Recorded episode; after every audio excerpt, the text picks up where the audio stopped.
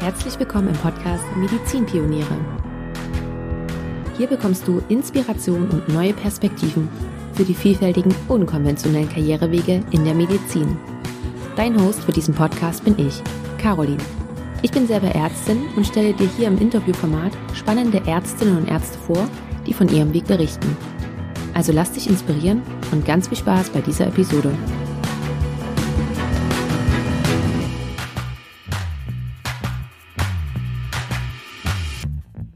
Hey und ein ganz herzliches Willkommen an dich zu dieser neuen Podcast-Episode. Ich freue mich sehr, dass du da bist und ich begrüße dich ganz herzlich. Und bevor wir einsteigen in das Interview, noch einmal die kleine Erinnerung an dich. Wenn du Fragen hast an mich, dann hast du die Möglichkeit, diese zu stellen und ich werde sie beantworten. Denn im Rahmen der 100. Episode habe ich mir überlegt, dass ich selber zu Gast in meinem eigenen Podcast bin ich habe mir dafür Unterstützung von Caroline geholt, die sozusagen dann meinen Part übernimmt und mir die Fragen stellt. Und an Caroline kannst du eben auch deine Fragen schicken. Du findest alle weiteren Informationen dazu in den Show Notes, also schau da ganz einfach mal nach. Und du hast dafür Zeit bis Anfang Januar 23, weil wir dann eben das Gespräch schon aufzeichnen. So, das war es kurz in eigener Sache und jetzt geht's weiter zur heutigen Episode. Dieses Mal habe ich Dr. Jennifer Franke zu Gast und Jennifer ist Fachärztin für innere Medizin und hätte auch super eine wissenschaftliche und Klinikkarriere hinlegen können, hat sich aber dagegen entschieden und ist nach ihrem Facharzt ausgestiegen, um in die Wirtschaft zu gehen. Sie hat in verschiedenen Unternehmen gearbeitet und ist mittlerweile Chief Medical Officer im Bereich Kardiologie bei Philips. Und es ist ein ganz, ganz wunderbares Gespräch geworden, weil Jennifer ganz viele verschiedene Aspekte nochmal beleuchtet und uns auch in andere Bereiche, sag ich mal, mitnimmt. Lebenslanges Lernen zum Beispiel ist da nur, nur ein Thema oder auch Führung. Und natürlich nimmt sie uns auch mit auf ihre Beweggründe, warum sie das gemacht hat. Und natürlich auch, was gerade ihr Aufgabenbereich bei Philips so ist.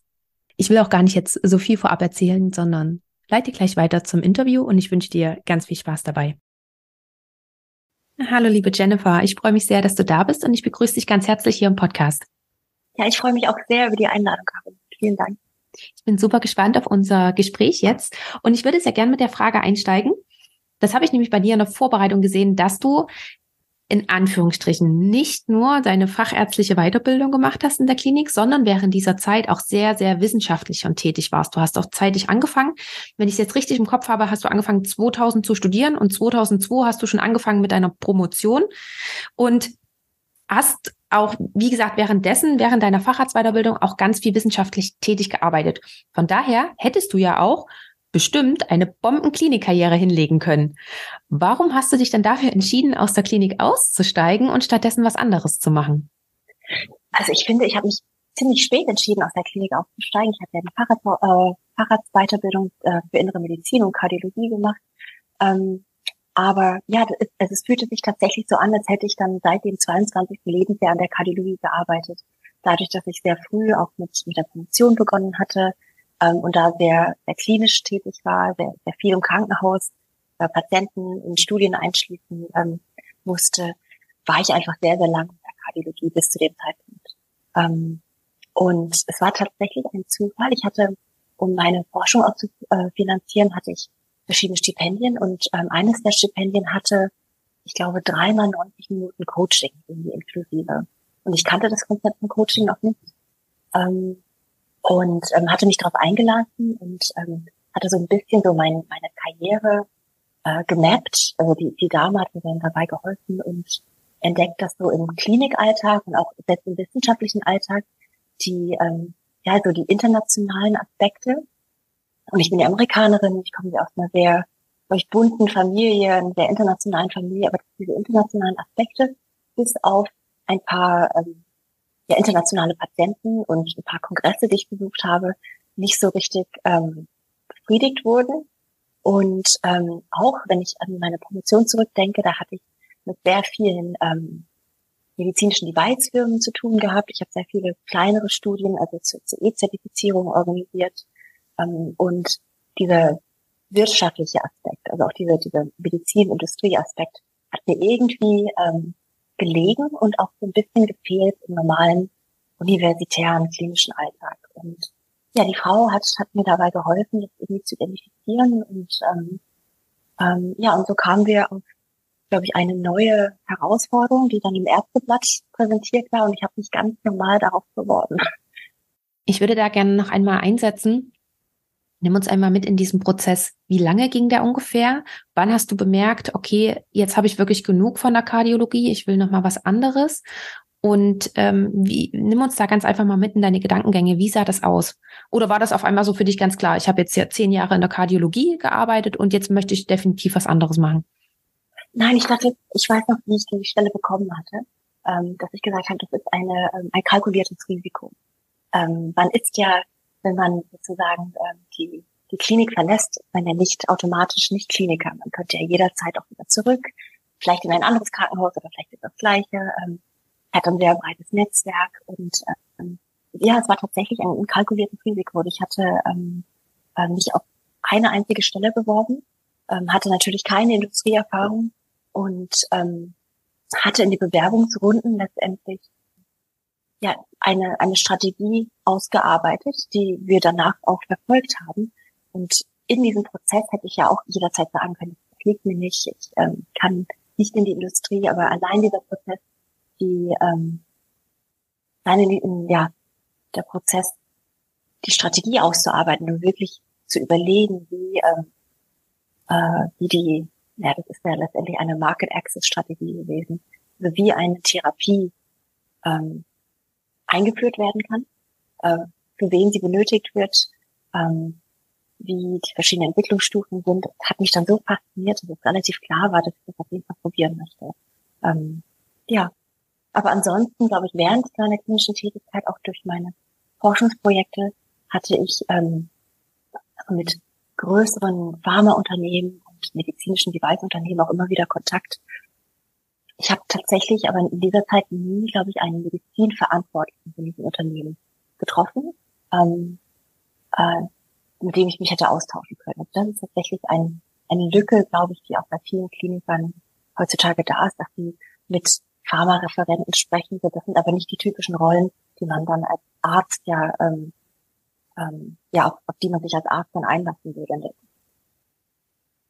Ja, ich finde ähm, gerade so Pharmaunternehmen und ähnliches wird immer noch wie als schwarzes Schaf behandelt, dass wenn man als Arzt oder Ärztin in diesen Bereich geht, dann äh, wird es immer so wie verpönt und oh mein Gott, du gehst in diesen Bereich, ähm, warum hast du dann die Ausbildung gemacht? Ähm, ähm, sozusagen, man macht keinen Dienst am Patienten und äh, das ist das jedenfalls, was ich wahrnehme.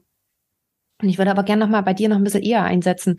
Hast du dir auch überlegt, mache ich meine Facharztweiterbildung zu Ende oder höre ich jetzt schon eher auf? Hast du dir darüber Gedanken gemacht oder war das wirklich für dich klar, dein Facharzt machst du noch? Äh, für mich war klar, dass ich meinen Facharzt mache. Also diese ganzen, ja, dieser Prozess, irgendwie gehe ich in die Industrie oder, oder nicht, kam, glaube ich, also war sehr deutlich erst danach. Mhm ja, ja, da gab es tatsächlich kein, keine Frage. Also die Fahrradweiterbildung dafür, dafür steht man ja so viele Morgen auf, dafür macht man so viele Nachtdienste, so viele Feiertage. Ähm, ich kenne ähm, Ärzte in der Industrie, die ähm, die Fahrradweiterbildung nicht zu Ende gemacht haben. Ähm, mein Eindruck ist, dass sie, dass sie es einen Tick schwerer haben, auch ähm, in Bezug auf ähm, ähm, sozusagen die ja, Gespräche mit, ähm, mit Spezialisten, mit ähm, ähm, Key Opinion Leadern. Es ist ein bisschen schwierig, wenn man nicht selbst sozusagen auf Seiten der Industrie wirklich ein, ein gutes Fundament hat. Also würdest du auch jedem, der überlegt, in die Industrie zu gehen, würdest du auch jedem empfehlen und jeder natürlich, äh, die Facharztweiterbildung zu beenden? Ähm, nein, also den meisten würde ich jetzt empfehlen. Es gibt aber durchaus Rollen. Also wenn ich sage, ich bin gar nicht so sehr an der Patientenversorgung interessiert. Ich bin wirklich äh, am eigentlichen Molekül interessiert. Ich habe ganz viel ähm, Basic Science Erfahrung. Ich möchte da reingehen. Dann kann man durchaus direkt nach dem Medizinstudium ähm, beginnen. Oder ähm, ich kenne auch Kolleginnen und Kollegen in der Industrie, die in ähm, die Beratung gegangen sind von Krankenhäusern. Dafür braucht man bestimmte, eine bestimmte Krankenhausexpertise und kein, keine Facharztexpertise. Und dann kann man sich schon vorstellen, ähm, direkt nach dem Medizinstudium einzusteigen. Gut, dass du das gerade auch nochmal so aufgedröselt hast. Sozusagen nicht alle über einen Kamm zu scheren, sondern wirklich zu schauen, okay, wo will man hin und äh, welche Voraussetzungen braucht man dafür? Genau, genau. Bevor wir weitergehen, würde ich tatsächlich, weil ich das ziemlich spannend bei dir finde, du hast ja, wie erwähnt, schon sehr, sehr zeitig auch angefangen, wissenschaftlich tätig zu sein. War das von Anfang an dein Plan oder bist du da so ein bisschen reingerutscht? Ah, ich bin da reingerutscht und ähm, ich hatte erst kürzlich darüber nachgedacht. Es gab an der, also ich, ich habe in Frankfurt studiert und es gab da auch ein schwarzes Brett und dann habe ich einfach so nach dem Physikum einfach gedacht, ich äh, schaue, welche Doktorarbeiten da draußen sind und hatte irgendwie äh, drei Telefonnummern abgerissen und ähm, in ganz verschiedenen Bereichen. Ich glaube Neurochirurgie, Kardiologie, das dritte weiß ich gar nicht mehr. Und ähm, der Kardiologe rief zuerst an, weiß es noch, das war ein Freitagabend um 22 Uhr und ich habe mich gewundert, dass man um die Uhrzeit noch arbeitet. Aber ähm, das hätte, hätte mich warnen sollen eigentlich. Ähm, und ja, ich war dann äh, paar Tage später dann zum Interview da und auch das war ein, ein überraschendes Erlebnis, weil er hatte mir nur drei Fragen gestellt. Und diese drei Fragen sind unheimlich entscheidend äh, für den weiteren Verlauf gewesen. Das waren ähm, die Fragen, ähm, äh, ob ich Englisch kann. Kann ich als Amerikanerin, kann ich selbst Englisch, würde ich sagen. Ähm, zweitens, ob ich einen Führerschein und ein Auto habe. Ganz wichtig, wenn man äh, lange Nächte arbeitet und sozusagen die U-Bahn nicht mehr einen nach Hause bringt. Und die äh, dritte Frage war, ähm, wie ich mein Studium finanziere. Denn man musste für die Doktorarbeit so viel arbeiten, dass man jetzt nicht nebenbei also zwei Jobs handeln konnte. Ähm, einen Nebenjob hatte ich noch, aber ähm, ich glaube, als ich mich beworben hatte, hatte ich drei Nebenjobs und ich war dann bereit, zwei abzugeben und äh, dafür dann die Stelle bei, ähm, bei meinem Doktorvater anzunehmen. Und diese drei Fragen, also die klingen ja so ähm, ja so willkürlich, aber sie haben tatsächlich so viel mit der Doktorarbeit zu tun. Vor allen Dingen dann im Nachhinein eher. Ja, ja, genau. Also, äh, zuerst dachte ich äh, ganz skurril, aber das waren wirklich die entscheidenden Fragen, ähm, die er gestellt hat. Und ähm, ja, aber ich habe mich darauf eingelassen. Das ähm, äh, war, glaube ich, die, die Blütezeit der interventionellen Kardiologie. Und ich war in einem Zentrum, wo man wirklich Intervention von Kopf bis Fuß gemacht hat. Ähm, also alles, was man jetzt als strukturelle Intervention oder als koronare Intervention, als periphere Intervention oder als ähm, Neurointervention irgendwie beschreibt, ähm, haben wir alle irgendwie an einem Ort gemacht. Und war sehr, sehr spannend. Und wenn ich es jetzt auch richtig in, Erinner in Erinnerung habe, hast du das ja dann auch noch parallel zu deiner Facharztweiterbildung gemacht. Wie hast du das auch von der, von der Zeit her gehandelt? Hast du Vollzeit in der Klinik gearbeitet und das dann nebenbei gemacht oder hast du für die Klinik dann etwas reduziert, damit du auch äh, noch nebenbei wissenschaftlich tätig sein konntest?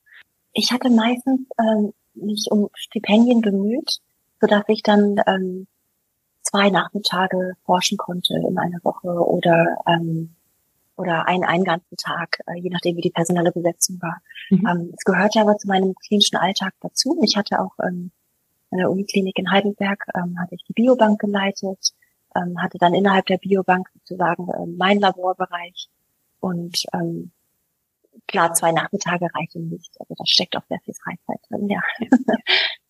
Aber zwei Nachmittage sind schon mal mehr als, als nichts. Ja, das stimmt, das stimmt. Ich habe auch in dieser Zeit mein, meine Tochter bekommen. Okay, das heißt, es war ähm, äh, ziemlich stressig bestimmt bei dir in der Zeit. Ja, das waren auf jeden Fall dann äh, reduziert auf Nachmittage. Also man, man konnte nicht beliebig in den Abend hinein forschen, sondern es gab da ein ganz klares Stoppsignal irgendwie. Und das war die Uhrzeit, ähm, zu der dann sozusagen ich in der Krippe erscheinen musste. ja. Und eine Frage noch, bevor wir dann wirklich auf deinen weiteren Werdegang eingehen. Du hast jetzt schon mehrmals gesagt, dass du ähm, Amerikanerin bist. Hast du auch jemals überlegt, in die USA zu gehen und dort als Ärztin zu arbeiten? Ja, ich stand kurz davor. Also ich hatte nach dem ähm, Studium, hatte ich äh, zwei Jahre als Assistenzärztin bei meinem Doktorvater im Krankenhaus gearbeitet. Und weil das so ein spezialisiertes Zentrum ähm, ist, hatte ich das Gefühl, ich muss wirklich in die Breite gehen. Ich muss Transplantation sehen, ich muss ähm, Dialyse sehen, also all diese Dinge, die, die da nicht angeboten wurden. Ich, ich brauche eine größere Intensivstation und ähm, da stand zur Debatte, dass ich ähm, ja, mich entweder weiter ausbilden lasse in den USA oder ähm, an einer großen Uniklinik. Und du hast dich dann für die große Uniklinik in Deutschland entschieden? Genau, genau. Hast du aber auch das Step One und Step Two gemacht? Hättest du nach Amerika gehen können? Oder ja. hättest du es noch machen müssen? Ähm, ja, ja, da hast du recht. Ich ähm, habe äh, Step One und Step Two während des Studiums gemacht und Step Three, also so war es damals, ich weiß gar nicht, wie es jetzt ist, hätte ich dann vor Ort äh, getan und ähm, da hatte ich sogar mit einigen äh, MedTech-Unternehmen Kontakt, sodass ich, äh, meine Idee war, dass ich nebenbei arbeite, ähm, ein halbes Jahr oder so, um, um mich zu finanzieren und dann diese Prüfung mache und dann äh, mir sozusagen einen, einen richtigen Job suche in der Klinik. Krass. Das heißt, dir fehlt jetzt bloß noch die Prüfung vor Ort oder hast du die dann trotzdem noch nachgeholt? Nein, die habe ich dann nicht gemacht. Ich habe dann äh, mich für eine deutsche Uniklinik entschieden. Ja. Ach krass, cool. Und um jetzt wieder anzuknüpfen, jetzt spannen wir den Bogen wieder zurück deinen, zu deinem Schritt aus der Klinik raus. Du hast dich dann für Fresenius entschieden und bist dann dort mit eingestiegen. Und nimm uns da einmal bitte mit. Du hast schon gesagt, du hast die Anzeige im Ärzteblatt gesehen. Warum hast du, warum hat dich gerade diese Anzeige angesprochen? Weil es war ja auch die einzige, ähm, an die du eine Bewerbung geschickt hast. Und warum gerade Fresenius? Und warum gerade dieser Schritt? Also zu dem, in der Anzeige wurde das Unternehmen nicht ähm, genannt. Ah, okay. Ähm, es ging darum, ein, ähm, ein Verfahren für Herzinsuffizienz und Herzinsuffizienz war eines meiner Forschungsschwerpunkte, ein Verfahren für Herzinsuffizienz zu entwickeln innerhalb von Business Development. Also es hatte diesen Business-Aspekt, einen wirtschaftlichen Aspekt ähm, und ähm, Market Access-Aspekt, hat aber sozusagen auch einen sehr starken ähm, Bedside-klinischen Aspekt. Man, die Therapie sollte erst entwickelt werden. Und was ich dann im zweiten Schritt herausfand, dass nachdem ich eingeladen wurde, dass es halt um äh, Fresenius handelt, dass es darum geht, sozusagen eine Dialysemethode, also nennt sich Ultrafiltration, ähm, und somit äh, überwässerten Patienten ähm, zu helfen und das, ähm, vielleicht kennen, kennen das einige Zuhörer, die Diuretika-Resistenz sozusagen zu überwinden ähm, und die Patienten ähm, besser zu entwässern, die Herzensinfarkt haben. Und ähm, die Masch interessanterweise, die Maschine war da, also die Technologie war da, aber Technologie alleine reicht. Man brauchte dazu ein Therapieschema. Und ähm, ich habe äh, ähm, an vielen Patienten Untersuchungen machen dürfen und das Gerät einstellen dürfen und ähm, habe dann peu à peu dann eine Therapie entwickelt, die dann ähm, optimiert war auf Blutdruck und Überwässerungssituationen und am Ende war, die Therapie ein ähm, und die Therapiegrundlage ein Algorithmus, bestehend aus verschiedenen Faktoren wie ähm, HB-Wert, Blutdruck ähm, und, und anderen Parametern. Und so hat man die Therapie an dieser kleinen Dialysemaschine dann eingestellt. Wow, das klingt gerade super spannend. Ja, es, ist, also es, es hat, hat, sehr viel Spaß gemacht. Ich erinnere mich gerne an die Zeit zurück. Und auch das Team, also solche Business Development Teams sind ja unheimlich agil. Ähm, die Kommunikation ist schnell, man, alle sitzen in einem Raum ähm, man äh, fliegt zusammen durch die Gegend und spricht mit den besten Experten dieser Welt ähm, über diese Therapie.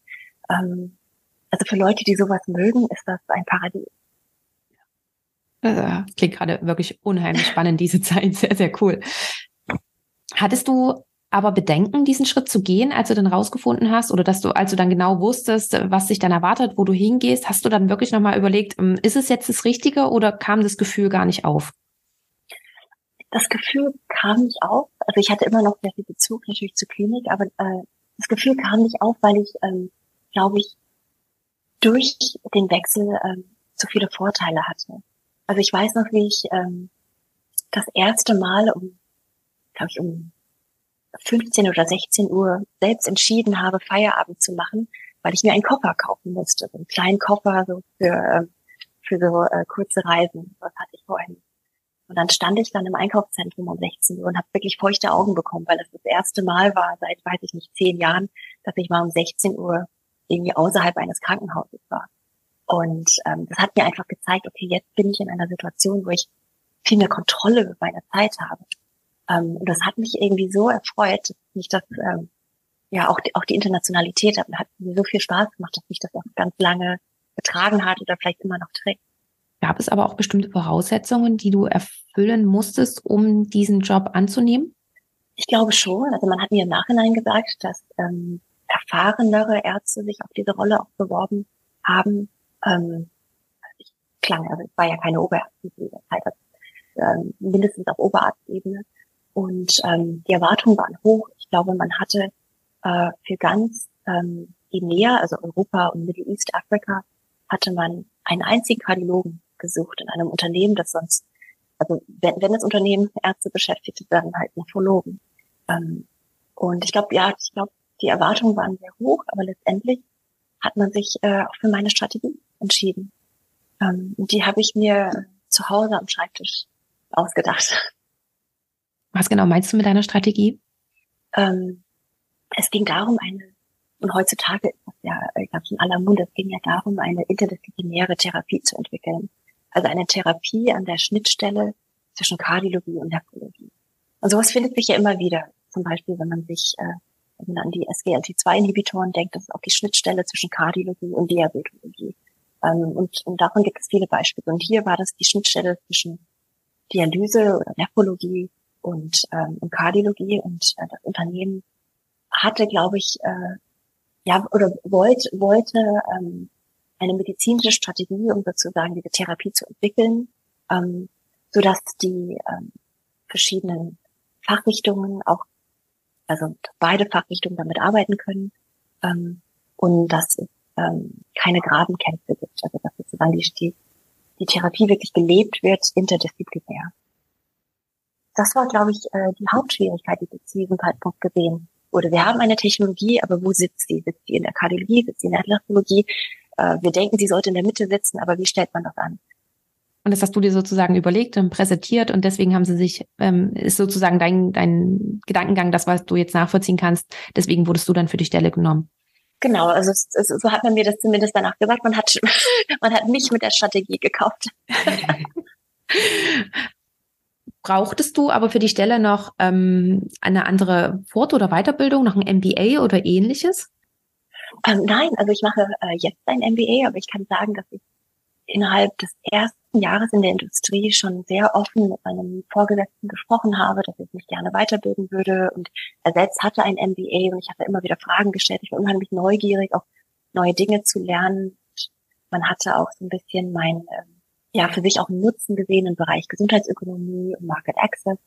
Und ähm, ich hatte nicht sofort dann äh, äh, während meiner Zeit bei Fresenius ein MBA gestartet, aber man hat mich dort unterstützt, ähm, Gesundheitsökonomie in London zu studieren.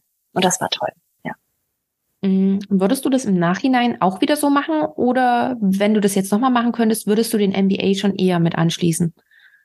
Ähm, ja, man sagt, man braucht äh, also in der Regel acht Jahre Berufserfahrung für ein MBA.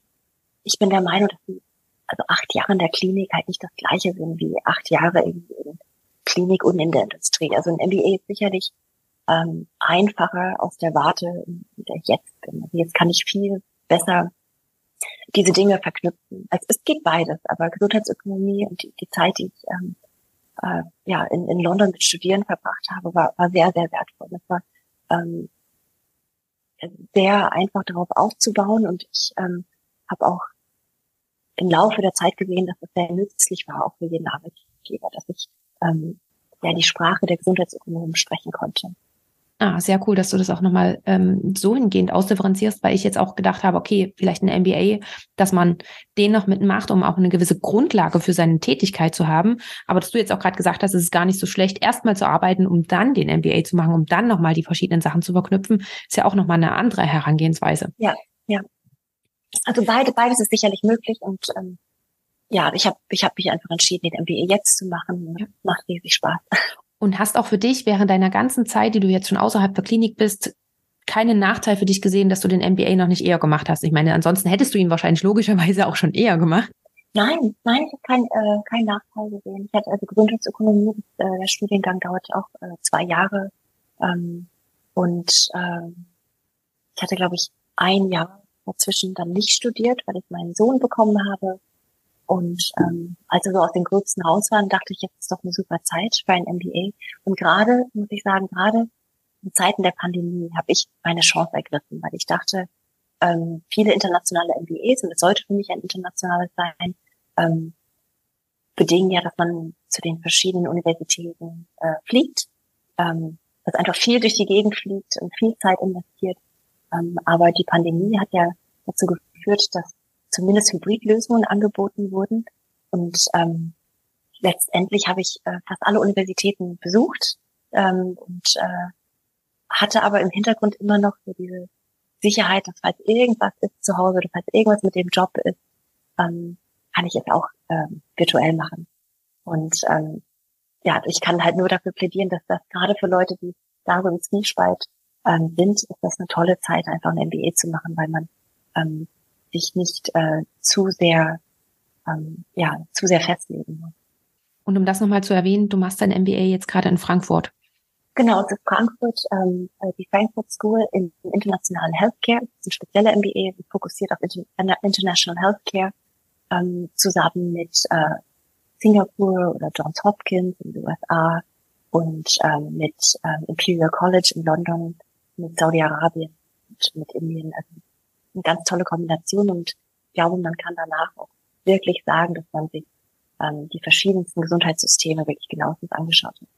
Wow, schon alleine der MBA klingt wieder super spannend. Und weil wir gerade einmal beim, weil, weil wir gerade beim Thema sind, würde ich dich gleich nochmal fragen ähm, oder erzähl mal ein bisschen, wie ist der aufgebaut? Wie sieht es aus mit äh, Gibt es Präsenzveranstaltungen oder ähm, genau, wie, wie können wir uns diesen MBA vorstellen? Es ist ein MBA, das äh, 23 Monate dauert, gibt äh, Module, Präsenzpflicht, Präsenzveranstaltungen natürlich, die an verschiedenen Orten stattfinden, manche an der Hauptuni in Frankfurt und ähm, äh, eben an den Partneruniversitäten. Und jedes Modul hat einen anderen Schwerpunkt. Also ein Schwerpunkt ist zum Beispiel ähm, Qualität und Prozesse, ein anderer Schwerpunkt ist ähm, Supply Chain. Supply Chain ist ja ein äh, sehr aktuelles Thema in der Industrie, weil jetzt sozusagen Teile nicht geliefert werden können, weil irgendwo in der Supply Chain äh, kleine Produkte fehlen.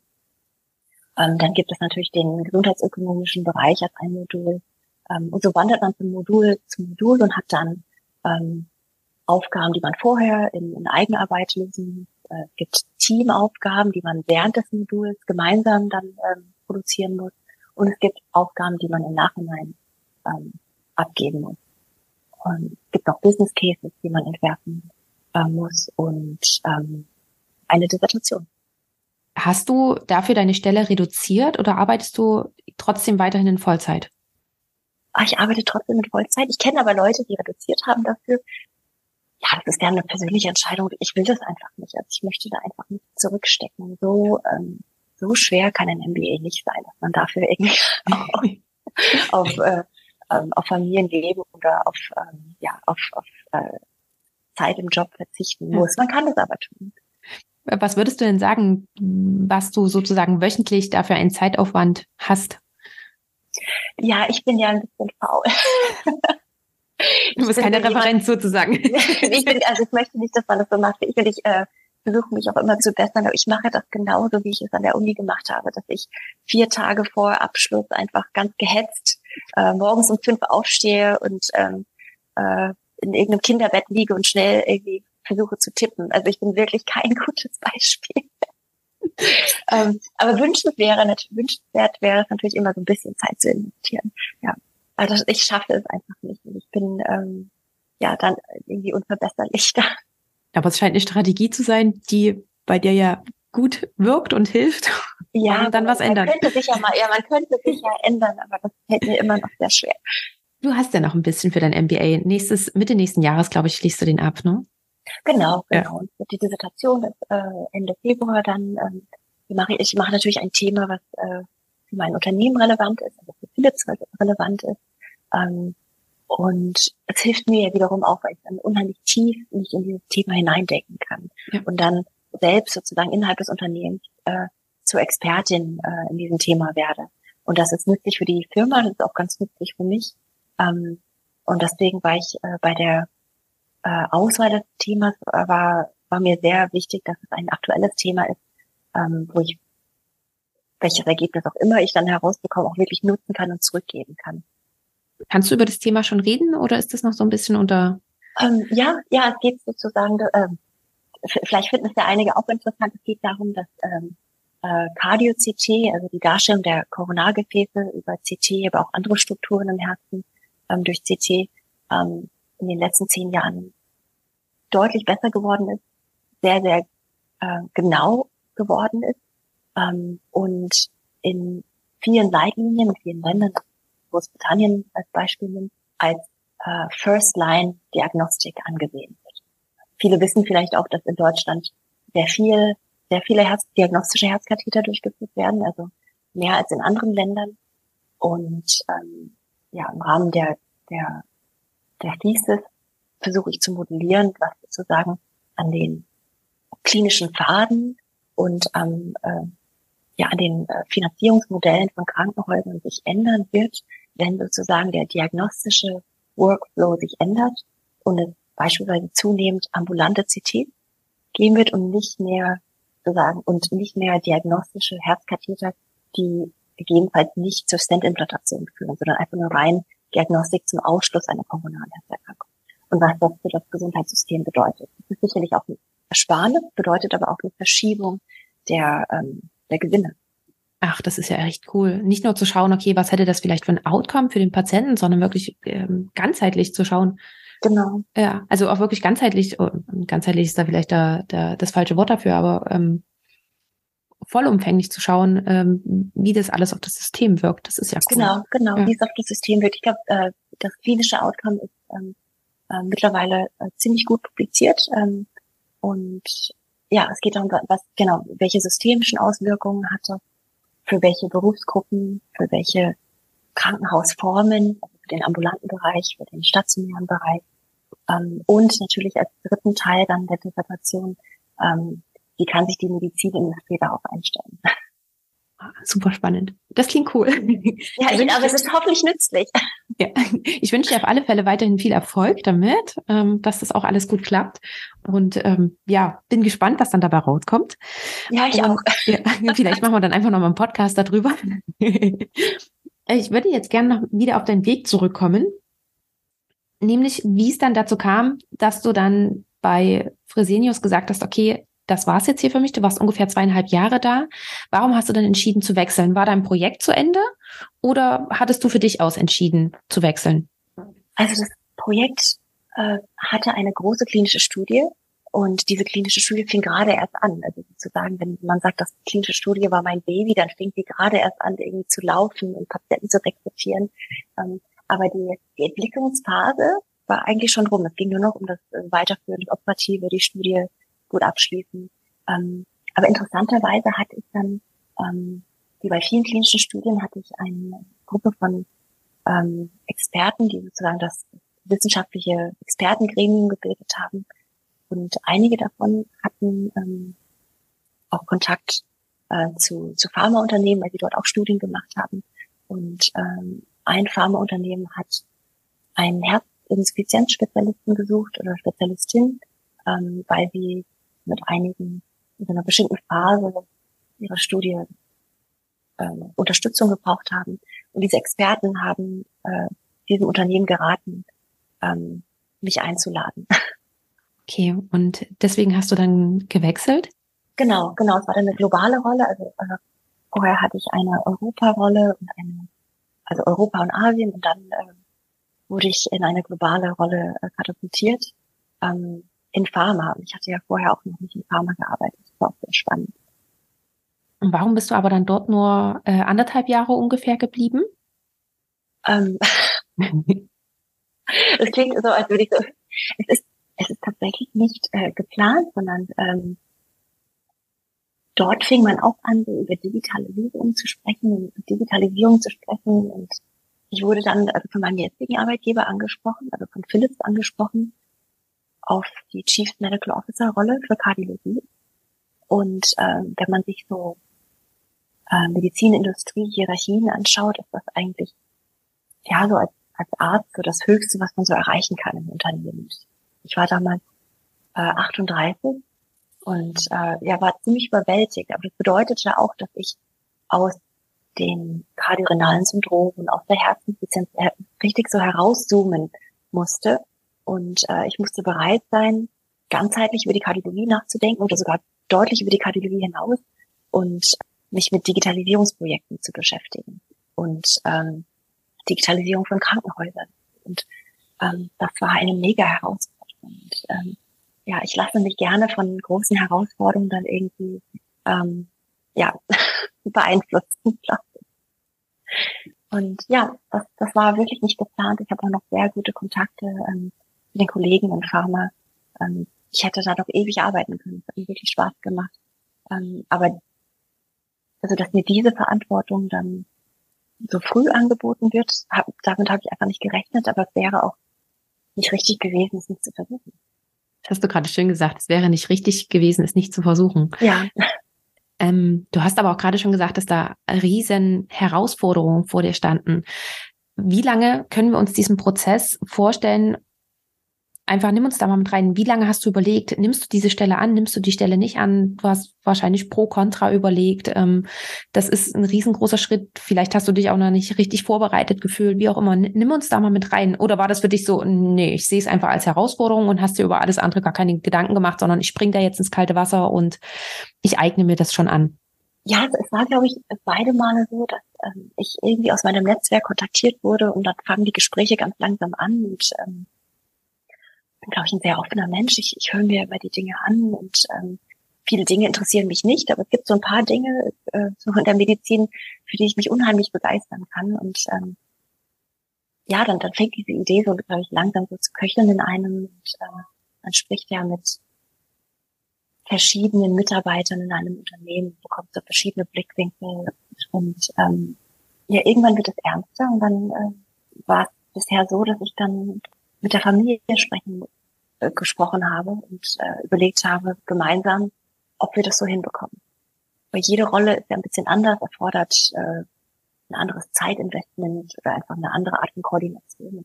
Das muss schon mit der Familie abgestimmt sein und ähm, bisher war es so, dass wir das immer hinbekommen haben. Und wenn dieser Moment dann ähm, geschehen ist, dann fühle ich mich so richtig bereit, so in diesen in diese Bewerbungsphase einzugehen. Es ist, man ist ja oft auch nicht der einzige Kandidat. Aber für mich war das immer so ein, ja, psychologisch ganz wichtiger Moment, wenn die Familie sagt, ja, wir machen da mit, dann, äh, dann habe ich richtig viel Kraft bekommen und habe das auch, glaube ich, ganz gut äh, gemeistert. Hast du dir auch Gedanken gemacht, dass du zu wenig für diese Stelle vorbereitet bist, dass du zu wenig weißt für diese Stelle? Ja, ähm, ich glaube, ich habe mich öfter in so äh, im tiefen Tal des Imposter-Syndroms äh, gefunden, immer wieder. Ähm, ich glaube, ich habe grundsätzlich immer gedacht, ich bin nicht geeignet für die Stelle, auch wenn die ganze Welt gesagt hat, ähm, der Grund, warum wir dich ansprechen, ist, weil du total geeignet bist. Und ähm, äh, ja, besonders, muss ich sagen, besonders für die letzte Stelle ähm, ähm, war das so. Und ähm, dann habe ich mir von einem ähm, Executive Coach helfen lassen, ähm, und ähm, wir besprechen uns immer noch regelmäßig, aber glaube ich in der Kombination mit ihm und auch in anderen Gesprächen mit anderen Leuten, aber hauptsächlich da habe ich habe ich auch gelernt, ähm, mit diesem Gefühl umzugehen. Äh, man weiß ja gar nicht so richtig, das stammt ja irgendwo aus der Kindheit.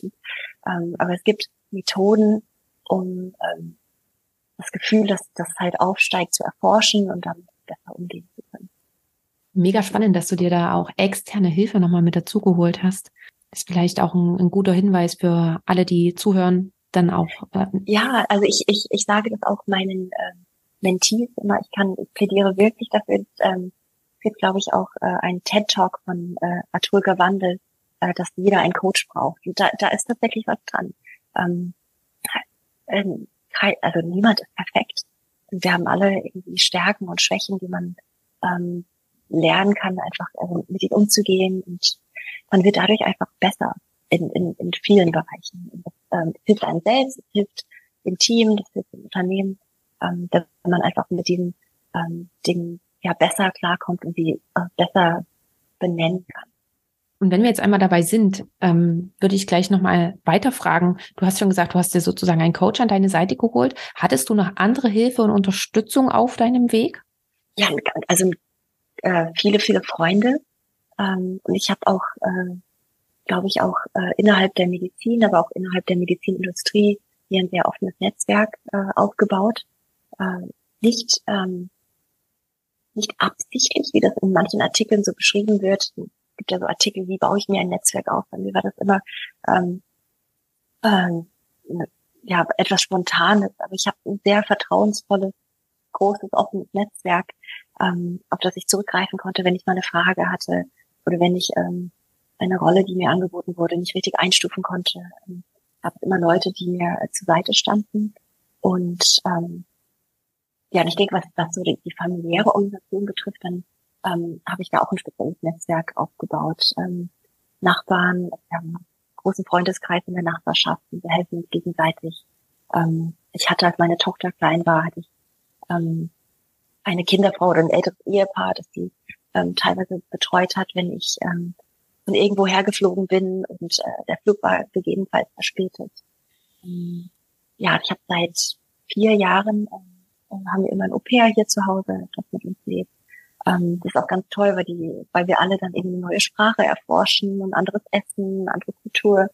Ähm, ja, und das ist so meine, glaube ich, meine erweiterte Familie.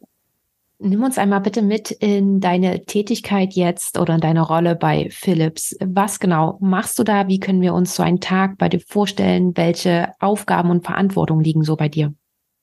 Ja, also die Tage sind sehr unterschiedlich, ähm, aber die Verantwortung ist, also ich bin Chief Medical Officer für Kardiologie.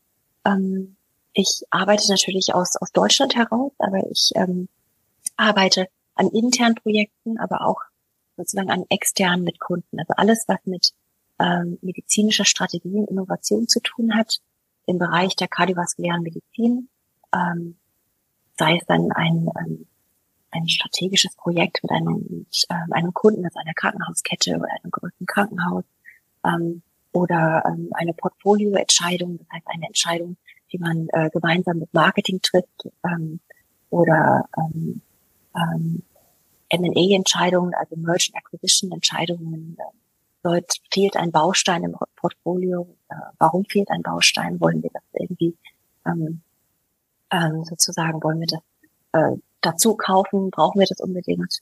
Ähm, auch Patientensicherheitsthemen sind dabei. Also es ist wirklich bunt gemischt.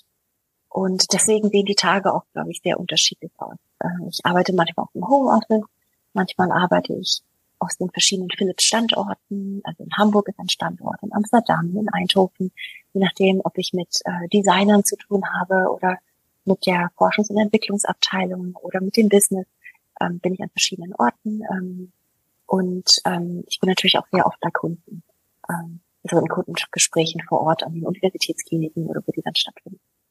Ja, das klingt wirklich nach einem bunt gemischten Alltag bei dir, Arbeitsalltag. Ich denke, für diesen Einblick ähm, ist es gerade vollkommen erstmal ausreichend. Danke dir auf alle Fälle dafür. Ich würde gerne nochmal auf deinen Weg und vor allen Dingen auch auf, ähm, wie du das alles geschafft hast, gerne nochmal eingehen. Und zwar zuerst mit der Frage, gab es Hindernisse und Hürden auf deinem Weg? Welche ist dir da vielleicht in Erinnerung geblieben und wie hast du dann diese auch überwunden? Also Hindernisse und Hürden gab es bestimmt sehr, sehr viele ich glaube, schwierig war sicherlich, glaube ich, dass äh, das eine Jahr Elternzeit, während ich an der Universitätsklinik gearbeitet habe, ähm, weil ähm, ich glaube, das ist heutzutage auch immer noch so. Also wenn man ein Forschungslabor hat, hat man ja auch Mitarbeiter und die Mitarbeiter sind selbstverständlich darauf angewiesen, dass ihre Verträge verlängert werden und so weiter. Und viele Labore sind äh, davon abhängig, dass sie ähm, ähm, Forschungsförderung bekommen. Das heißt, einfach ein Jahr auszusteigen und die Tür abzuschließen vom Labor und zu sagen, ich komme in einem Jahr wieder, geht halt nicht. Also das, das ist, glaube ich, eine Drucksituation, wo ich ähm, nicht denke, dass ich das so optimal gelöst habe. Und ähm, es führte auf jeden Fall dazu, dass ich viele Anträge auch während der Elternzeit geschrieben habe, einfach um meine Mitarbeiter auch weiter zu finanzieren. Ähm, das geht bestimmt besser. Und später war natürlich auch ähm, die also in der Industrie, wenn es sozusagen um Kundenakquise ging oder so Dinge, die man, wo man flexibel sein musste. Zum Beispiel ähm, der größte amerikanische Kardiologenkongress fällt immer auf den Geburtstag meines Sohnes und der größte europäische Kardiologenkongress, äh, ah nee, umgekehrt, der größte europäische fällt immer auf den Geburtstag meines Sohnes und der größte amerikanische fällt immer auf den Geburtstag meiner Tochter. Ähm, das ist einfach Pech, ja. das heißt, ähm, gehört immer so eine gewisse Verhandlung dazu, dass ich entweder äh, später anreise oder früher abreise, damit ich sozusagen auch äh, den Kindergeburtstag organisieren kann. Das, ja, das sind so Hindernisse im Alltag. Oder auch, ähm, vielleicht ist das, ja, vielleicht ist das interessant. Ich habe, ähm, als ich im Pharmaunternehmen, also bei Böhringer Ingelheim, angefangen habe, war ich schwanger. Und ich glaube, das ist ein ähm, etwas, äh, womit viele, ja, womit Frauen, glaube ich, heutzutage noch hadern. Also kann ich sozusagen mit so einem Schwangerschaftsbauch meinen ersten Arbeitstag oder die, also die Probezeit dann auch ähm, erfüllen. Und ähm, ja, ich, also bei mir war das einfach so. Ich habe es gemacht, aber es gibt doch, ähm, glaube ich, bei den Kollegen sehr viel Unterstützung, aber gleichzeitig, glaube ich, gibt es auch auf deren Seite viel Unsicherheit. Wie geht man mit dieser Person um? Kann man sie überhaupt stressen? Kann man sie fliegen lassen? Ähm, und äh, gerade am Anfang muss man so viele Leute kennenlernen, man muss vielleicht mehr reisen als sonst. Ähm, und da in einer Umgebung, wo man noch relativ fremd ist, da zu zeigen, ähm, man hat wirklich was drauf, ähm, man, man will irgendwie, ja, man, man will alles geben und äh, gleichzeitig läuft man da so ein bisschen pummelig herum. das das äh, war nicht ganz einfach. Und ähm, gibt so Momente, wo man ja irgendwie mit neuen Kollegen einfach einen Kaffee trinkt und dann fragen die ja, darfst du überhaupt Kaffee trinken oder so. Und wir, äh, also man kann auch kein äh, kein Stand-up-Briefing machen, weil man muss sich ja hinsetzen. Das ist, das ist, glaube ich, man, man wird dann so ein bisschen ähm, anders behandelt als vielleicht andere neue Mitarbeiter. Ähm, ja, aber auch das, äh, das äh, kann man schaffen. Es ist nur, ähm, ich glaube, man muss sich einfach weniger Sorgen machen. Ich habe mir wahrscheinlich zu viele Sorgen gemacht in dieser Zeit. Hattest du es erwähnt, dass du schon schwanger bist? Ähm, ja, ich hatte es erwähnt. Und es, es fiel mir schwer, aber es, es war einfach so. Die Alternative wäre gewesen, ähm, ich trete die Stelle nicht an. Aber das wollte ich auf keinen Fall. Also dafür war mir einfach die Aufgabe zu wichtig. Auf der anderen Seite warst du ja offen und ehrlich dann zu deinem neuen Arbeitgeber und äh, das war ja dann sozusagen in beider Seiten Einverständnis. Jeder wusste ja, was, was gerade los ist und. Ja, ja, genau. Ja, ja. Aber trotzdem wollte man mir irgendwie ein, ähm, ein Smoothie reichen oder so, wenn man die Chance hatte. irgendwie wollten alle für mich sorgen und ähm, man will ja als neue Mitarbeiter ja auch keine Belastung sein, sondern man will ja irgendwie Teil des Teams sein. Ja, ich stelle mir das schon schwierig vor, weil auf der einen Seite möchte man ja wirklich, wie du auch gesagt hast, man möchte ja seine voller Arbeitskraft sozusagen abgeben und man möchte eben auch als voller Arbeitskraft und das, was man kann, gesehen werden. Und dann wird da aber auch noch dieser, kommt noch dieser private Teil mit rein, dass man eben schwanger ist. Der lässt sich ja aber nun mal nicht vermeiden. Also ähm, ja. ja, von daher kann ich mir schon vorstellen, dass das äh, so, wie so ein bisschen so ein Zwiespalt war. Und weil wir da aber gerade dabei sind, Du hast vorhin schon erwähnt, du hattest eine Kinderfrau und äh, ein Au-pair, äh, darf jetzt euch begleiten. Ähm, Gerade auch damals noch deine Zeit in der Uniklinik, als dann deine Tochter kam, wie hast du das alles ähm, gewuppt? Gab es da irgendwelche besonderen Hacks, die du genutzt hast, um Familie und Beruf zu vereinbaren? Ähm, ich glaube ganz, ganz viele, aber es war auch, ja, also wenn ich ganz ehrlich sein darf, war das eine sehr stressige Zeit ich finde, die, der Klinikalltag, also zumindest in der Kardiologie, wo ich war, war noch nicht darauf getrimmt, ähm, auf feste Krippenzeiten zu achten. Ähm, es ist auch, es ist auch irgendwie menschlich. Man kann nicht exakt sagen, wie lange ein Patient braucht, um sich für einen Ultraschall auszuziehen. Man kann auch nicht präzise sagen, wie viele Fragen ein Patient ähm, nach einer, nach einer, äh, während eines Ambulanztermins hat. Das ist, das ist einfach menschlich. Das ist äh, der normale Umgang mit Patienten äh, in, äh, ja, der normale Krankenhausalltag. Wenn man sich dann noch die Chest Pain Unit oder den, das Herzkatheterlabor noch irgendwie dazu überlegt, ähm, steigt ja sozusagen die Variabilität und das Unberechenbare dann noch äh, ins, ins Unvorstellbare. Das ist, ähm, das, das ist sehr, sehr schwierig. Ähm, und ich habe äh, manchmal geflucht, wenn ähm, äh, ich alles richtig gemacht habe an einem Tag und dann war plötzlich vom Parkhaus die Schranke kaputt oder so. Oder ähm, äh, ältere Patienten haben vor mir irgendwie mit dem Parkschein Probleme oder so. Für mich ging es ja wirklich um Minuten. Also in, im Sinne von Hacks, naja, ich habe meinen Arztkittel beim Laufen angezogen. ich bin, glaube ich, äh, gemieden, tagsüber auf die Toilette zu gehen. Also wirklich äh, sehr schlechte Hacks jetzt im Nachhinein. Ja, gegessen habe ich dann auch nicht. Also, also es sind keine Hacks, die ich äh, jemandem wirklich raten ähm, kann. Äh, aber vielleicht eine Sache, was schön war, es gab zu der Zeit gab es ein, ähm, ein Förderprogramm. Das heißt, die Mütter, die besonders gut in der Forschung waren oder in der, in der klinischen Tätigkeit, ähm, konnten sich für ein, eine Art Mütterstipendium beworben, bewerben. Und das bedeutete, dass die Uniklinik aus einem zentralen Fonds, glaube ich, die Hälfte des Gehalts bezahlt hat äh, und die andere, also sozusagen die, die Abteilung entlastet hat ähm, und die Abteilung wiederum ein Protokoll verfasst hat mit, mit der Mitarbeiterin, mit der jeweiligen Mitarbeiterin, welche Dinge jetzt sozusagen für diese Person geändert werden, damit äh, für, für ein Jahr, ähm, damit diese Person halt weiter forschen kann, weiter Klinik machen kann und trotzdem ähm, einfach ein Familienleben haben kann. Und ähm, das hatte ich damals gewonnen und ähm, habe da schön fleißig in diese Liste reingeschrieben, was ich haben wollte. Und da stand zum Beispiel drin, dass ich ähm, jeden Tag um, um halb fünf äh, die Klinik verlassen wollte, dass ich äh, keine Feiertage machen wollte, keine Nachtdienste machen wollte, ähm, äh, dass meine Herzkatheterausbildung äh, intensiv wird, aber dafür halt über einen begrenzten Zeitraum, nicht einfach, wie es manchmal so ist, so endlos. Ähm, und all diese schönen Dinge habe ich da reingeschrieben und ähm, habe doch genehmigen. Sehr cool. Ja, ja es ist schade, dass man sowas braucht, finde ich, aber ähm, es hat mir damals geholfen. Ja. Aber vielleicht ist das jetzt auch ähm, einfach etwas, mh, mm, oder gibt es einfach den Zuhörenden etwas Mut zu sagen, okay, vielleicht brauche ich gar nicht das Protokoll, vielleicht überlege ich mir ganz einfach, was braucht es für mich und rede mal mit meinem Chef, ja. um zu sagen, ähm, ich bräuchte jetzt für eine begrenzte Zeit, Chef, könnten wir das so und so vereinbaren oder dass ich zum Beispiel meine Ausbildung in der, in der Abteilung schneller durchlaufen kann im Sinne von, wir machen das kompakt und wir ziehen genau, es nicht genau. endlos. Das wäre auch eine Möglichkeit, unabhängig von dem Stipendium oder von genau, der Förderung. Genau. Ja. Und du hast auch in unserem Vorgespräch hast du auch von mentalen T Tricks gesprochen, die du hattest. Zum Beispiel hast du dich ja mit Müttern aus äh, anderen Ländern unterhalten und hast dann gemerkt, okay, es wird in den anderen Ländern äh, nicht so heiß gekocht, wie es gegessen wird. Und äh, da ist vieles ganz anders. Nimm uns da mal mit rein. Ähm, was hast du zum Beispiel dadurch gelernt und äh, gibt es noch andere mentale Tricks, die du noch weitergeben kannst?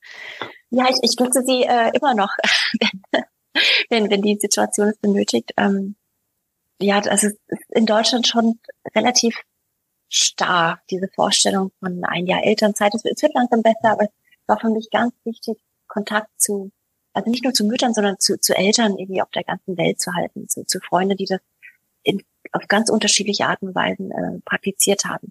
Hat mir auch sehr geholfen, mal ähm, bei einer Feier am Tisch zu sitzen mit äh, meine Mutters Zahnärzten, also mit den Zahnärztinnen ihrer Generation. Ähm, und die hatten alle Kinder. Die haben ähm, mir erzählt, wie, wie sie es damals gewuppt haben. Und das hat mir sehr viel Mut gemacht. Und, ähm, da gab es ja noch weniger Kinderbetreuung und, und all diese Dinge. Und ähm, ja, man braucht sich ja nur, glaube ich, diese Elternzeiten in den USA oder äh, in Irland oder so anzuschauen. Dann äh, ist man dankbar für die Unterstützung, die man in Deutschland bekommt, aber man sieht auch gleichzeitig, dass es ganz unterschiedliche Modelle gibt und sie führen alle dazu, dass das Kind äh, gesund aufwächst, glücklich ist und äh, vielleicht noch gut in der Schule. Ja, okay. Äh, danke dir dafür. Also wirklich äh, reden und am besten nicht nur mit dem engen Umkreis, sondern auch noch äh, weiter das Umkreis fassen, wenn die Möglichkeit besteht. Und wir haben, denke ich, ähm, einen guten ähm, Überblick geschaffen über deinen Weg. In Anbetracht der Zeit würde ich dir gerne noch meine drei Abschlussfragen stellen. Aber vorher noch die Frage an dich. Gibt es noch etwas, von dem du sagst, das ist dir noch wichtig, das möchtest du gerne noch hinzufügen? Ja, ich finde, vielleicht Vielleicht die Frage, die ich äh, häufig bekomme, und zwar es gibt äh, viele Ärzte und Ärztinnen, die mich äh, sozusagen auf äh, die Tätigkeiten der Medizinindustrie ansprechen und ähm, sich fragen, wo, äh, ja, wie wir das machen und äh, wann sie es machen sollen und welche Rollen es gibt. Ich hätte gerne damals, glaube ich, äh, jemand gehabt, der mich da irgendwie an, an die Hand nimmt. Und es gibt schon also nicht, nicht sehr viel Literatur, aber es gibt so ein paar Artikel dazu, die zumindest beschreiben, äh, welche Rollen es in der Industrie gibt. Weil ich glaube, dieser Übergang von Kliniker sein zum äh, irgendwie, äh, äh, Mitarbeiter in der Industrie, das ist was, worüber äh, immer noch zu wenig gesprochen wird. Und äh, jetzt, ich glaube, je nachdem, welche Stärken man hat, kann man sehr gut in der Industrie landen. Ähm, und ähm, man muss das wirklich ähm, ja, wie, wie mit einem äh, ähm, wie mit einem Algorithmus einfach ja mit Ja-Nein-Fragen für sein, seine optimale Stelle finden und auch die optimale Zeit finden. Und dann ähm, ist das schon eine gute Alternative. Ähm, und natürlich ist es äh, auch nicht für jedermann. Es gibt einfach ähm, äh, zum Glück einfach sehr viele gute Kliniker, die gar nicht in der Industrie gebraucht werden. Und ähm, ich glaube, die Balance ist wichtig. Aber es ist auch wichtig zu wissen, dass die Industrie Ärzte braucht, also dass die Ärzte sind wirklich die Patientenstimme in, in, in einem ähm, Medizintechnik oder in einem Pharmaunternehmen. Ähm, und das ist ganz wichtig, dass diese Rollen auch ähm, ähm, so positioniert sind, dass sie wirklich auch Großes leisten können in, in den Unternehmen. Ähm, ja. Ja, super, danke dir dafür. Vielleicht ist es auch möglich, dass du uns die Links zur Verfügung stellst zu den Artikeln und dann kann ich das ganz einfach auch mit in die Shownotes packen, wenn ja, sich ja, da jemand klar. noch ja. ja, das ist eine gute Idee. genau belesen will. Und du hast es auch vorhin schon gesagt, ähm, ich kann mir vorstellen, dass du einen ganz, ganz vollen Arbeitstag und dann auch noch mit Familie und allem drum und dran. Aber vielleicht besteht ja auch die Möglichkeit, deine Kontaktdaten, vielleicht E-Mail-Adresse in die Shownotes mitzupacken, falls nochmal jemand eine Frage hat, ähm, dass er oder sie sich dann bei dir melden kann. Genau, genau. Ist, ich das äh, Thema wird immer größer. Ähm, und äh, ich hatte beispielsweise gesehen, dass der britische Kardiologenkongress hat zum 100-jährigen Jubiläum das Thema auch aufgegriffen. Da gab es eine Podiumsdiskussion dazu.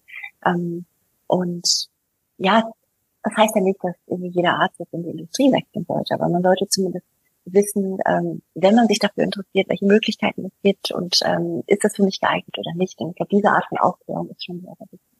Ja, ja, definitiv. Weil da schließt sich wahrscheinlich auch wieder der Kreis zu dem, was ich am Anfang gesagt habe. Ich finde jetzt gerade äh, Industrie und auch Pharmaunternehmen sind immer noch ja wirklich das schwarze Schaf. Und äh, ich finde, wir Ärztinnen werden so darauf getrimmt, in die Klinik oder in die Praxis zu gehen. Es gibt nichts anderes. Aber wenn man sich mal überlegt, dass eigentlich nur ein Drittel von den ausgebildeten Ärztinnen in die Klinik gehen und der Rest macht was anderes, ähm, dann ist das schon ein breites Feld. Und ja. ich finde ganz einfach, auch nicht für jeden oder für jede ist die Klinik oder ist die Praxis was. Und, genau, genau.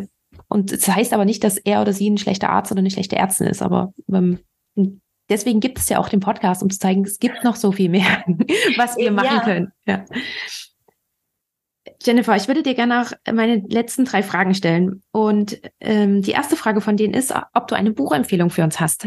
Gibt es ein Buch, was dich zum Beispiel in letzter Zeit sehr inspiriert hat und du gerne teilen möchtest? Oder gibt es ein Buch, was du generell immer nennst, wenn du nach einer Buchempfehlung gefragt wirst? Also ich habe viele Lieblingsbücher. Ähm, ich glaube, das eine, das ich jetzt nennen werde, das habe ich äh, vorletzten Sommer gelesen ich müsste auch den Autor noch mal heraussuchen, aber das Buch heißt Range, Range. also Bandbreite, Bandbreite mhm. und ähm, ähm, das ist ganz toll. Es nimmt auch das Beispiel irgendwie äh, Roger Federer versus Tiger Woods. Also ähm, das Buch beschreibt den äh, Wert des Samples. Also äh, wie äh, wie nützlich ist es dann halt einfach verschiedene Erfahrungen zu sammeln und sie dann sozusagen zu einer Lösung zu verknüpfen. Es gibt ja auch einen den Weg, einfach, dass man bei, mit zwei Jahren anfängt, Tennis zu spielen oder Golf zu spielen und immer das Gleiche tut. Diesen Weg gibt es auch. Aber letztendlich ist das, ähm, was vielleicht in der Zukunft gebraucht wird an Fähigkeiten, eher ein Skill Stacking, also eine Kombination aus verschiedenen gesammelten Erfahrungen und Fähigkeiten, die dazu führen, dass man wirklich zu der äh, kreativsten Lösung kommt, ähm, an die vielleicht die Menschen, die immer nur an, an einem Thema arbeiten, vielleicht nicht kommen würden. Und ähm, ja, ich, ich denke nur an einen, ähm, da war ich noch relativ jung, an einen Oberarzt, der mich als Geschäft, äh, ge, äh, Gemischtwarenladen beschrieben hat, weil ich publiziert hatte in diverse Richtungen. Aber genau diese äh, Gemischtwarenladen ähm, hilft mir im Moment sehr in meinem Job, ähm, einfach aus den verschiedenen Bereichen Dinge zusammenzuführen und dann ganz neue Lösungen. Ach cool, das klingt super spannend. Danke dir dafür. Ich glaube, das ist ein Buch, was ich mir selber noch bestellen werde. Ja, Sollte wirklich jeder lesen. Interessieren dich die Bücher, die im Podcast genannt werden? Dann schau mal in den Shownotes nach. Dort findest du einen Affiliate-Link und wenn du darüber kaufst, bekomme ich eine kleine Provision. Für dich ändert sich beim Kaufpreis aber absolut gar nichts. Du unterstützt also mit deinem Kauf über diesen Link den Podcast gleich mit. Ich danke dir ganz, ganz herzlich dafür und die Werbung in eigener Sache ist jetzt zu Ende und für dich geht's zurück zum Interview. Ähm, die zweite Frage ist, wo siehst du uns Ärztinnen oder auch den Arztberuf in 10 bis 15 Jahren? Ich glaube, wir müssen uns ähm, jetzt schon, und man sieht es auf den Kongressen, es gibt einige äh, randomisierte klinische Studien zur künstlichen Intelligenz. Ich glaube, wir müssen uns stärker mit äh, den digitalen Tools beschäftigen, nicht alle KI-basiert, aber viele, bei vielen wird einfach äh, KI-Technologie eingemischt. Das spüren wir gar nicht. Ähm, wir müssen uns äh, stärker damit beschäftigen, weil es wird klinische Entscheidungshilfen geben, basierend auf KI, die ähm, wir auch kritisch betrachten müssen, so wie wir jede Studie von der neuen ähm, medikamentösen Therapie kritisch äh, anschauen. Da schauen wir uns auch, wie die klinische Studie durchgeführt worden, ähm, ist die Sample Size groß genug und wir müssen lernen, ähm, so auch über Technologie nachzudenken, ähm, weil wir immer mehr Unterstützung bekommen werden in unserer klinischen Entscheidung. Das macht die Prozesse einfacher, das macht uns effizienter im klinischen Alltag. Aber dieser wissenschaftliche Blick darauf, so wie wir auch eine neue Device-Therapie auch evaluieren, den müssen wir, glaube ich, als, als Ärzte und, und ähm, als Ärzte noch lernen. Danke dir für diesen Hinweis. Ähm, das kam so in, in die Richtung kam es noch gar nicht. Von daher ganz lieben Dank dafür. Und die letzte Frage ist, wenn du noch einmal zurückreisen könntest mit deiner jetzigen Erfahrung, sagen wir mal zu deinem früheren Ich, Anfang des Medizinstudiums, was würdest du dir selber sozusagen mit auf den Weg geben? Das ist schwierig. Ich glaube, ich würde mir sagen, also ich würde mir mindestens sagen, es ist gar nicht so schlimm, dass du nicht Chirurgin werden wolltest. Weil angefangen hatte ich das Studium mit, äh, ich werde Chirurgin, unbedingt. Und dann bin ich davon abgedriftet und hatte immer ein schlechtes Gewissen, dass mich andere Dinge interessiert haben. Ja. Es ist sozusagen nicht so schlimm, nochmal seine Meinung zu ändern. Genau. Super, ich danke dir. Ich danke dir für dieses ganz tolle Gespräch, liebe Jennifer. Wir haben in viele Bereiche nur reingeschaut. Wir hätten noch in also ganz, ganz viel noch drüber reden können, über viele verschiedene Sachen. Aber ich denke, wir haben einen guten Überblick bekommen und ich danke dir ganz herzlich für dieses tolle Gespräch. Ich danke dir, Caroline. Vielen Dank für die Einladung. War sehr schön. Das war das Interview für diese Episode. Ich hoffe sehr, dass du einiges für dich daraus mitgenommen hast. Möchtest du mehr zu meinem heutigen Gast erfahren? Dann findest du alle Links in den Show Notes. Dort findest du auch alle weiteren Informationen rund um Medizinpioniere und du kannst natürlich super gerne einfach mal bei Instagram vorbeischauen. Dort gibt es noch weitere Informationen rund um das Thema unkonventionelle Karrierewege in der Medizin. Dort informiere ich dich auch, wenn Interviews anstehen, so dass du dann die Möglichkeit hast, mir Fragen zu schicken, welche ich dann im Interview mitstellen werde.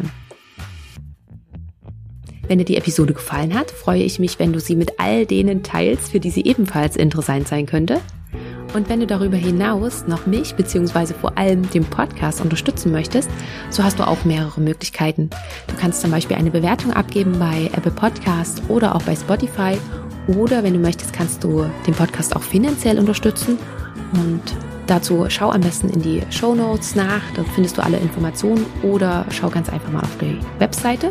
Die findest du unter www.medizinpioniere.de. Lieben Dank, dass du bei dieser Folge mit dabei warst, dass du bis zum Schluss zugehört hast und wir hören uns dann zur nächsten Folge wieder. Bis dahin, ciao!